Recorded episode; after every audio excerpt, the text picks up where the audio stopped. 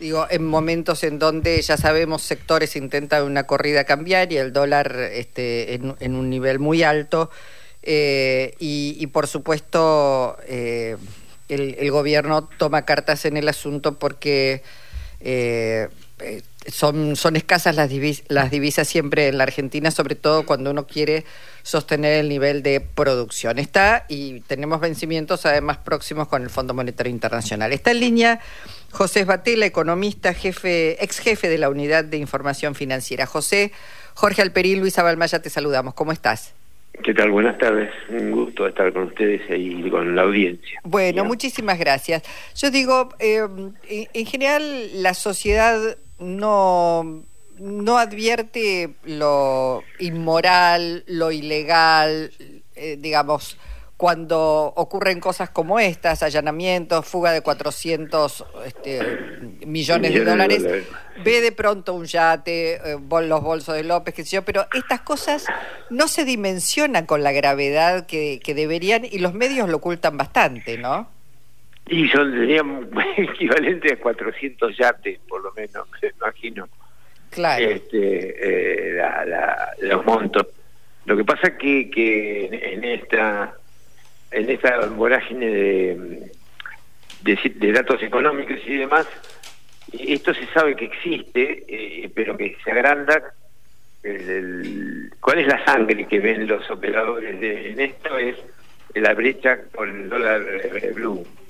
Es decir, toda la maniobra esta de los 400 millones eh, es este, simular operaciones de exportación, que eso es lo que de alguna manera este, hacían esto, o sea, falsificaban exportaciones eh, a empresas que no existían o que eran ellos mismos del otro lado, allá en, Delaware, en, en, Estados Unidos, eh, que no, no los recibían, es si los recibían se los volvían a girar eh, o, los sacaban en negro y los volvían a meter acá a, a, un dólar de 350 a, a 800, que hoy es la diferencia, esa diferencia se la quedaban eh, y, generaban una, cantidad de riqueza que, que dolarizaban y, y vuelta a empezar, digamos, ¿no?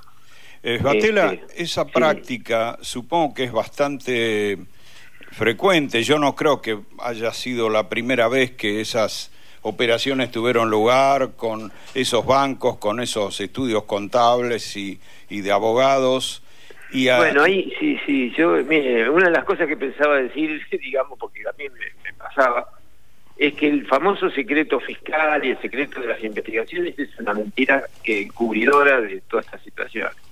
Porque los nombres se tendría que saber, los 18 bancos se tienen que publicar los nombres, los operadores este y los despachantes y los que están atrás de esto también, eh, el, problema es esto, yo, me, he soportado juicio por violación del secreto, cansado por haber publicado en internet los nombres de las joyerías que hacían estas cosas en, el momento que me tocó. Pero de alguna manera hay una algo hipócrita, porque, digamos, una hipocresía muy grande del sistema, porque se esconde en los operadores, y esos operadores continúan haciendo las operaciones quizás algunos pueden cambiar los nombres o por un tiempo, pero este, el tema es con esos antecedentes tendrían que ser públicos, digamos. Esto es como eh, la mayor sanción no es tanto la multa que le puedan poner o el decomiso, sino no dejarlos operar, digamos, ¿no? Esto, claro, la sanción moral, digo, que se conozcan quiénes son los, las personas que están operando en contra, en última instancia, de todos los argentinos y las argentinas. Claro, pero bueno, ese, ese Porque digo, se conoce el nombre y está bien que se conozca de Insaurralde o de López, pero si hay alguien que está ayudando a evadir, a girar, a sacar plata de la Argentina, a sacar divisas, también debería saberse quiénes son. Bueno, por eso, y, el tema es que el, circuito eh, oficial incluso está como invalidado y los funcionarios que de alguna manera intentan eh, que quedan más sancionados que los que hicieron las operaciones ilegales este y, de alguna manera está todo armado para que esa cuestión siga porque es reiterativo varias veces que se encuentra falsificación sobre facturación de, exportaciones y demás y Ahora, José, te pregunto, porque esto se hizo bajo el Sistema Integral de Monitoreo de Importaciones, el CIMI, y ahora se ha cambiado por el CIRAC, tengo entendido. ¿Esto es, es una herramienta que genera la posibilidad de mayores controles o no? Eh, aparentemente sí, yo la verdad que desconozco el, procedimiento específico, pero por lo que salió como noticia, todas esas operaciones se hacían con el anterior esquema, que posibilitaba, seguro lo que posibilitaba era una declaración jurada y, que luego no tenía verificación de si era cierta o no la operación, digamos, esa, esas cuestiones, o sea, eso debe haber durado hasta que se implementó este sistema.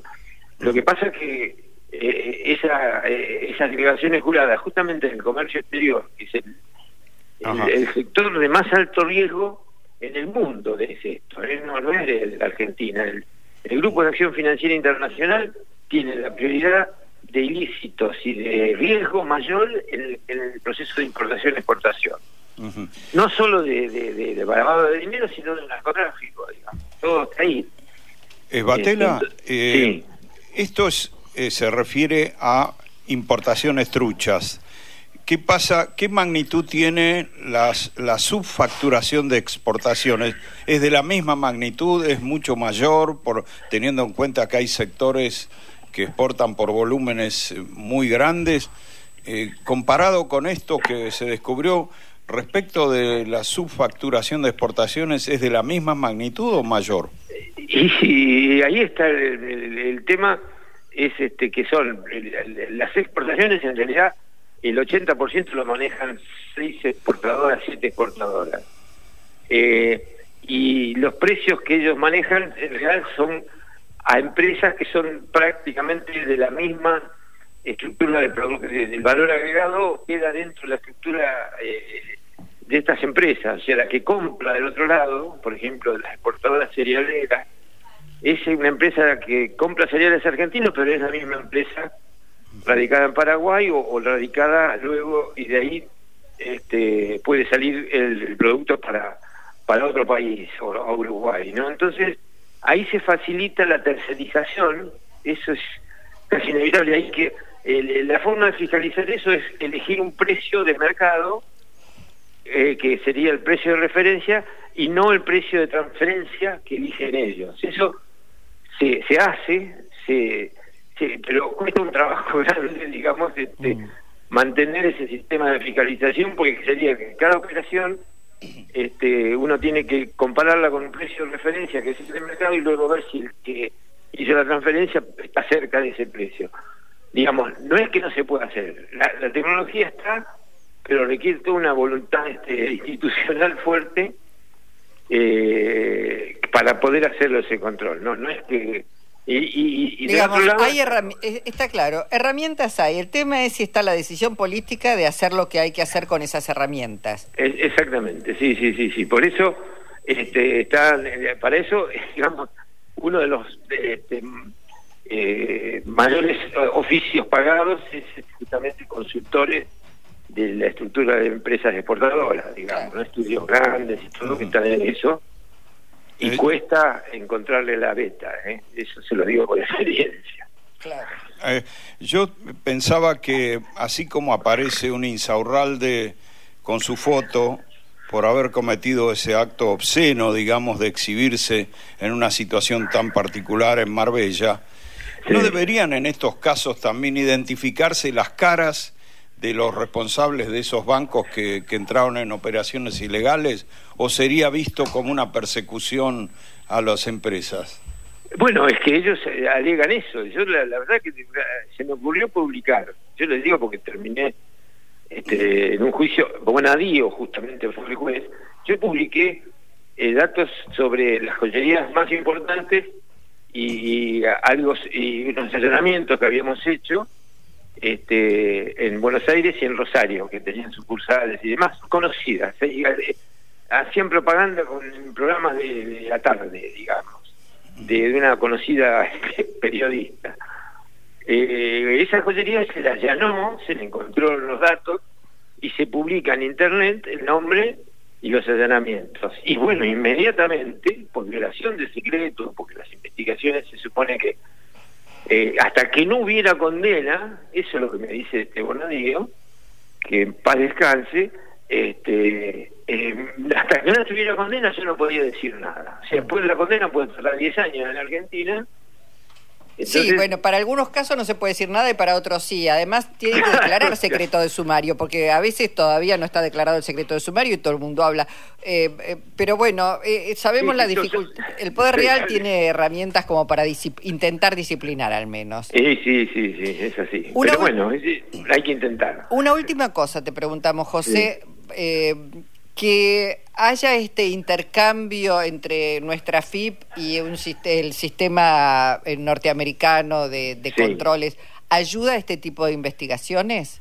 Sí, ayuda. Eh, eh, la experiencia que yo tuve, ojalá haya cambiado, es que está el convenio firmado, está todo, digamos, como hay predisposición y se, se, hace propaganda de eso, pero cuando viene el caso concreto, aparece este, la restricción del lado de Estados Unidos. Son muy difíciles de que alguien los datos, salvo que sea un caso judicial de envergadura, donde vaya un, exhorto judicial acompañándolo el intercambio de información que le pide la FIP de acá. Mm.